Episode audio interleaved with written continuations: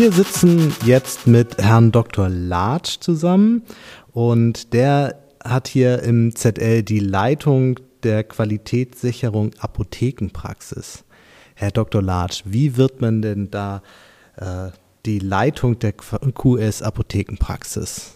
Ja, also ich habe mich vor nun mehr 15 Jahren hier auf diese Stelle beworben und war dort vormals in einer öffentlichen Apotheke tätig, nachdem ich erst eine PTA-Ausbildung ähm, durchgeführt hatte in der PTA-Schule in Kassel und anschließend eben ein Studium aufgenommen habe, hier in Frankfurt am Main auch eine Promotion angeschlossen habe und dann aber eben zeitweise auch in der Apotheke gearbeitet habe. Ich bin also auch Fachapotheker für Allgemeinpharmazie und bin darüber dann eben in das ZL gekommen, weil ich eben eine sehr große Nähe zur Rezepturherstellung auch hatte und Blutuntersuchungen auch in der Apothekenpraxis kennengelernt habe.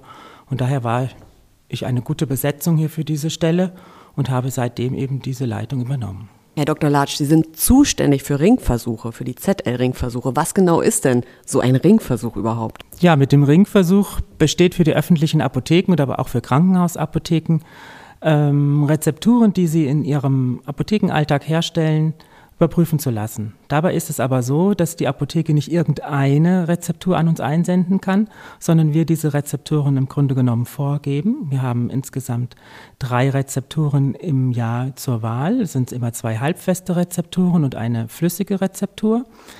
Die beiden Halbfesten, da ist auch immer grundsätzlich eine aus DAC-NF mit dabei, um eben auch standardisierte Rezepturen abzubilden, aber auch natürlich freie Rezepturen, die ja häufig in der Apotheke vermehrt verordnet werden.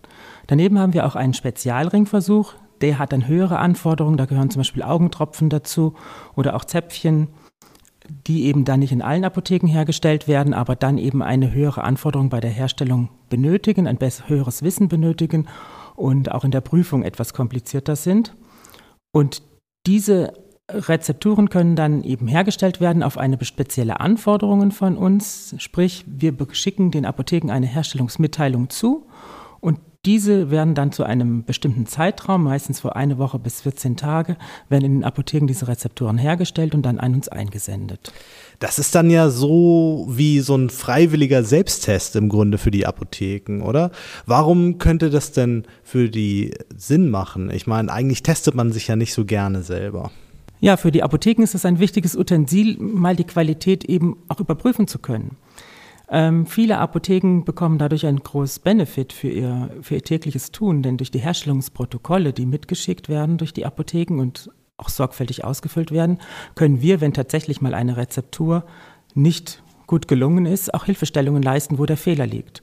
Zum Beispiel in der Waage, dass die Waage nicht richtig eingestellt war oder nicht richtig eingewogen worden ist, eine Einwahrekorrektur zum Beispiel beim Erythromycin vergessen worden ist oder auch andere Fehlerquellen, zum Beispiel einfach nur das falsche, die falsche Substanz, die eben nicht in mikronisierter Form dann eingesetzt worden ist, sondern in kristalliner Form dann zu entsprechenden Partikeln oder Klumpen führte. Und, oder auch das, das Herstellungsgerät nicht richtig verwendet wurde. Alles das sind äh, Ursachen, die eben zu einer Qualitätsmangel in der Rezepturen führen und die von den Apotheken dann entdeckt werden können, in, im Team besprochen werden können und dann natürlich auch behoben werden können, sodass letztendlich eine gute Qualitätssicherung für den Patienten der Rezept, für die Rezepturen im Grunde genommen möglich ist. Ja, wie muss ich mir das denn jetzt vorstellen? Also die Apotheke schickt die Rezeptur hierher, die kommt hier bei Ihnen an im ZL und wie geht es damit dann hier weiter? Ja, die Rezepturen sind dann in entsprechenden Päckchen eingepackt und werden dann von den Kollegen hier im ZL als erstes ausgepackt, wo natürlich drauf, genau darauf geachtet wird, dass keine Rezepturen verwechselt werden. Wir haben also ein System bei uns etabliert, eine spezielle Software programmiert, wo die Apotheken aufgenommen werden können und dann jede, jede Rezeptur einen Barcode erhält für das Labor mit einer entsprechenden Labornummer. Und mit dieser Labornummer zieht dann diese Rezeptur sozusagen durch das ZL an die einzelnen Stationen, wo die Prüfungen erfolgen. Gleichzeitig ist es wichtig beim Probeneingang natürlich auch zu schauen, ob die Rezepturen, wie die gelagert werden müssen, ob die kühl gelagert werden müssen oder bei Raumtemperatur gelagert werden, weil das eben sonst eine Qualitätsminderung verursachen würde, die hier im ZL verursacht wäre und das wollen wir natürlich tunlichst vermeiden. So geht dann zunächst erstmal die Rezeptur in den Bereich der Partikelbestimmung. Wir machen also galenische Beschaffenheitsuntersuchungen, dass wir die Rezepturen ausstreichen, zum Beispiel bei Salben, oder dann auch eine mikroskopische Untersuchung der Partikelgröße machen. Bei Rezepturen, die zum Beispiel flüssig sind, machen wir eine Dichtemessung oder auch eine pH-Wertmessung. Und wenn das dann eben erfolgt ist, werden die Rezepturen gezogen. Das heißt, wir haben also ähm, ein System etabliert, in dem wir von oben und unten aus einer Salbenkruke eine entsprechende Probe abnehmen, über eine Spritze. Wir, spritzen, wir nehmen, ziehen also die Probe unterhalb des Deckels in die Spritze auf und stechen dann auch bis zu dem Krukenboden durch und ziehen dann entsprechend auch da so etwa 5 Milliliter Probe auf. Und diese beiden Spritzen gehen dann ins Labor und werden im Labor untersucht. Wichtig ist das, damit wir im Grunde genommen feststellen können, ob der ob Differenzen zwischen dem Gehalt unter dem Krugendeckel und dem Krugenbogen im Grunde genommen bestehen. Denn sonst, dann kommt es nämlich zu einer Wirkstoffinhomogenität, also einer schlechten Wirkstoffverteilung in der Dose. Und wenn wir das feststellen, innerhalb der Gehaltsbestimmung, die meistens eben über eine HPLC-Untersuchung erfolgt, dann ähm, können wir aus der gleichen Spritze, aus der auch die erste Probe genommen werde, noch einmal eine Nachprüfung machen und so genau im Grunde genommen Gehalt überprüfen, ob der übereinstimmt oder nicht. Auf diese Weise können wir also feststellen, ob eine schlechte Wirkstoffverteilung vorliegt. Und wenn das der Fall ist, dann wird, hat die Apotheke natürlich nicht bestanden und erhält kein Zertifikat.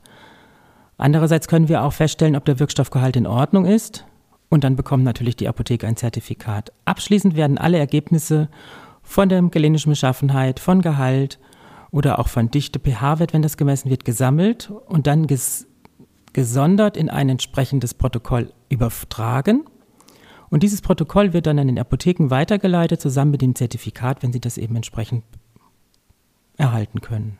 Ja, Herr Dr. Latsch, Sie sagten vorhin, dass Sie ja zweimal im Jahr halbfeste Arzneiformen untersuchen und auch einmal eine flüssige. Und dann gibt es ja die Spezialringversuche für zum Beispiel Zäpfchen und Augentropfen. Was ist denn mit der Arzneiform Kapseln? Untersuchen Sie auch Kapseln? Ja, wir untersuchen auch Kapseln. Wir haben spezielle Ringversuche für die Kapselherstellung etabliert.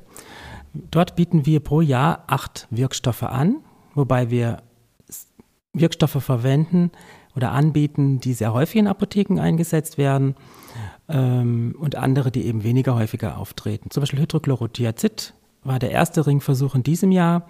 Dann haben wir aber auch immer neue Wirkstoffe mit drin in den Ringversuchen, um eben möglichst eine große Bandbreite mit abzubilden. Es können verschiedene Parameter überprüft werden. Einmal der Wirkstoffgehalt als Gesamtgehalt. Da gehen wir so vor, dass wir insgesamt zehn Kapseln zusammenwerfen sozusagen, also entsprechend aus dem Muster herausziehen und dann den Gehalt von zehn Kapseln als Mischmuster bestimmen. Oder aber auch als zweite Möglichkeit besteht die Wirkstoffverteilung, die Gleichförmigkeit der Wirkstoffverteilung zu untersuchen. Dort prüfen wir dann natürlich zehn Einzelkapseln ab genau wie es im Arzneibuch im Grunde genommen gefordert ist, nach der FAMOI 2.9.40, gucken uns das dann an, das Ergebnis, und wenn eben das Ergebnis den Arzneibuchanforderungen nicht entspricht, wiederholen wir entsprechend nochmal bis zu 30 Kapseln, sodass wir dann das Endergebnis gemäß Arzneibuch auch entsprechend ausstellen können und die Apotheken so ein sicheres Ergebnis hat, was ja wichtig ist, gerade wenn sie pädiatrische Zubereitungen auch herstellen.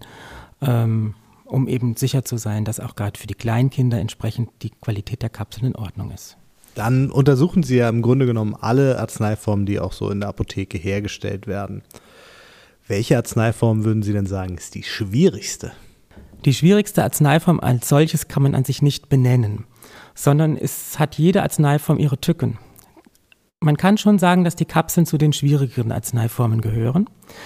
Aber das ist sehr stark abhängig auch von der Art der Dosierung. Je höher die Dosierung natürlich der Kapsel ist, desto leichter ist es, die Kapsel natürlich herzustellen in der korrekten Dosierung und eine gleich, gleiche äh, Wirkstoffverteilung über alle Kapseln zu erzielen. Je niedriger das wird, desto schwieriger ist es. Die niedrige Dosierung ist eigentlich das Schwierigste bei der Rezepturherstellung und das zieht sich auch in den, in den Salbenherstellungen das Band weiter im Grunde genommen. Auch hier, wenn man zum Beispiel eine Dexamethason-Zubereitung hat oder eine Clopidogrel-Propionat-Zubereitung mit 0,05% Wirkstoffanteil, und das soll ja möglichst auch noch in kleinen Mengen ähm, abgegeben werden, weil ja keine großflächige Anwendung gewünscht ist seitens des Arztes, also haben Sie 20 oder 30 Gramm.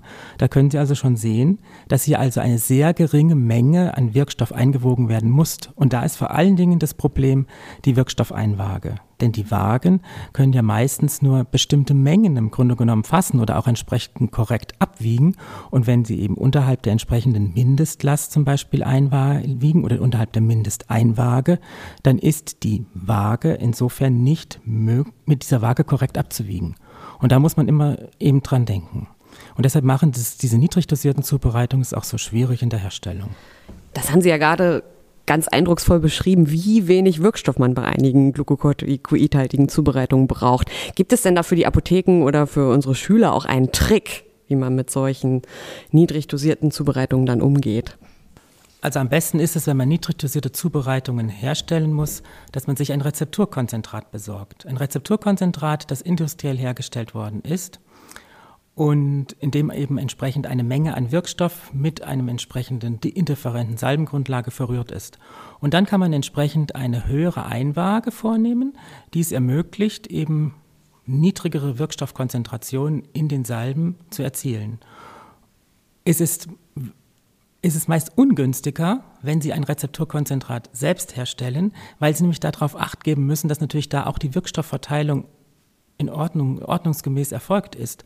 Wenn das nicht der Fall ist und Sie vielleicht auch eine Fehleinwaage gemacht haben, dann ist es so, dass Sie natürlich dieses Rezepturkonzentrat für viele Rezeptoren verwenden und die Folge davon ist, dass viele Rezeptoren falsch sind am Ende. Deshalb ist es am besten, ein wirklich fertiges Rezepturkonzentrat zu beziehen und dieses auch einzusetzen, dann sind Sie auf der sicheren Seite. Und das müssten Sie auch entsprechend bei den Firmen anfragen, damit eben hier auch ein höheres Angebot von diesen Rezepturkonzentraten erfolgt. Denn nur wenn der Absatzmarkt da ist, dann werden die Firmen das auch entsprechend herstellen und Ihnen das Leben sozusagen erleichtern, indem Sie eben keinen Wirkstoff speziell auf der Waage abwiegen müssen. Dann prüfen Sie also die Rezepturen, die in den Apotheken hergestellt werden, auf Herz und Nieren. Und jetzt stellt sich natürlich die Frage, wie gut sind denn die Rezepturen? Gibt es da noch Verbesserungspotenzial oder sind die schon am Limit? Also es ist natürlich sehr, sehr stark von der Art der Rezeptur abhängig, wie gut das Ergebnis des Ringversuchs letztendlich dann auch ausfällt.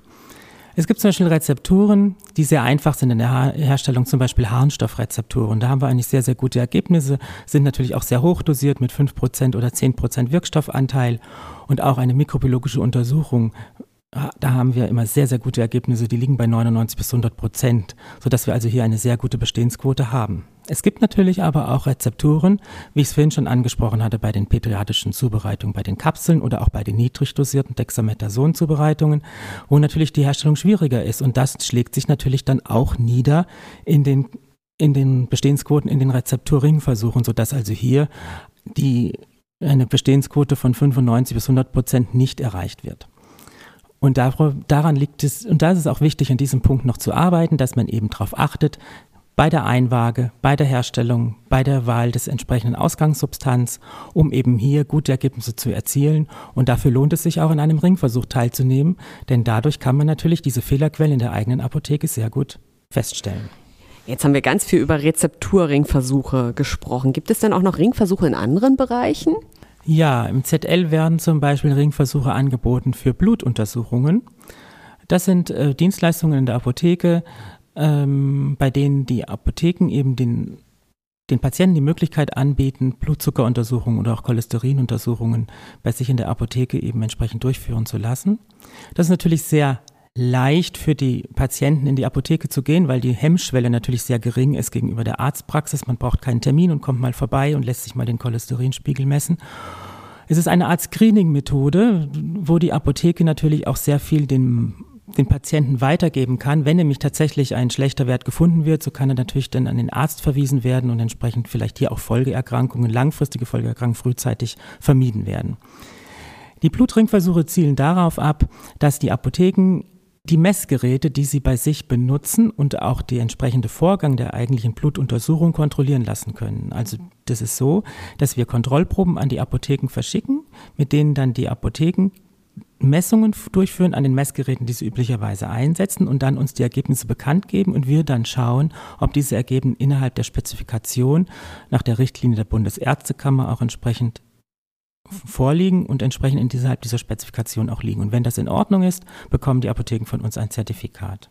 Des Weiteren bieten wir ein Hygienemonitoring an für den nicht sterilen Rezepturbereich oder auch für Verblisterungs- äh, Bereiche innerhalb der Apotheke, wo dann Abklatschplatten im Grunde genommen an die Apotheken zugeschickt werden und dort werden dann Abklatsche vorgenommen im nicht sterilen Rezepturbereich, zum Beispiel an der Waage, an der Rezepturwerkbank, am Regal, aber auch am Kittel und an den Händen, sodass man ein Bild davon bekommt, ob man tatsächlich in der Rezeptur auch sauber arbeitet.